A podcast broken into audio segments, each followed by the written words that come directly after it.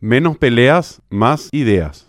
Cuando anunciaron que la oposición iba a conformar una concertación nacional, me entusiasmé. Estoy convencido de que la alternancia política y también la partidaria nos regala una mejor democracia para el país, una que, con sus imperfecciones, al menos nos enseña con el paso del tiempo. Sin embargo, Hoy estoy decepcionado. Sucede que de todas las opciones que ofrece la concertación para la presidencia y la vicepresidencia, no me convenció ninguna como proyecto país. Algunas ni siquiera tienen una amalgama coherente de ideas. Pareciera ser que todo se centra en ganar a como dé lugar al Partido Colorado. Del otro lado, la ANR juega en lo que más sabe, la división previa y la unidad después. No recuerdo cuántos materiales redacté este año de uno y del otro lado sobre cómo no habría abrazo republicano, algo que evidentemente se confirmó esa misma noche del domingo y obviamente de cara a las elecciones generales se va a concretar aunque algunos lo pongan en duda. Volviendo a la concertación, hubo algunos tímidos debates de ideas, algunos precandidatos inclusive trataron de comunicar en mayor o menor medida sus planes de gobierno, pero otros, como Efraín Alegre, que finalmente ganó por una abrumadora mayoría, no quisieron siquiera debatir, al menos en los medios de comunicación masivos. Yo no sé si estoy muy mal informado o si sencillamente las ideas fueron poco claras. Lo mismo ocurrió en el bando colorado. Las campañas para mí fueron muy apáticas, especialmente dentro de la concertación. La idea central es saquémoslos del poder para que nos roben más, pero no encuentro respuesta en qué harán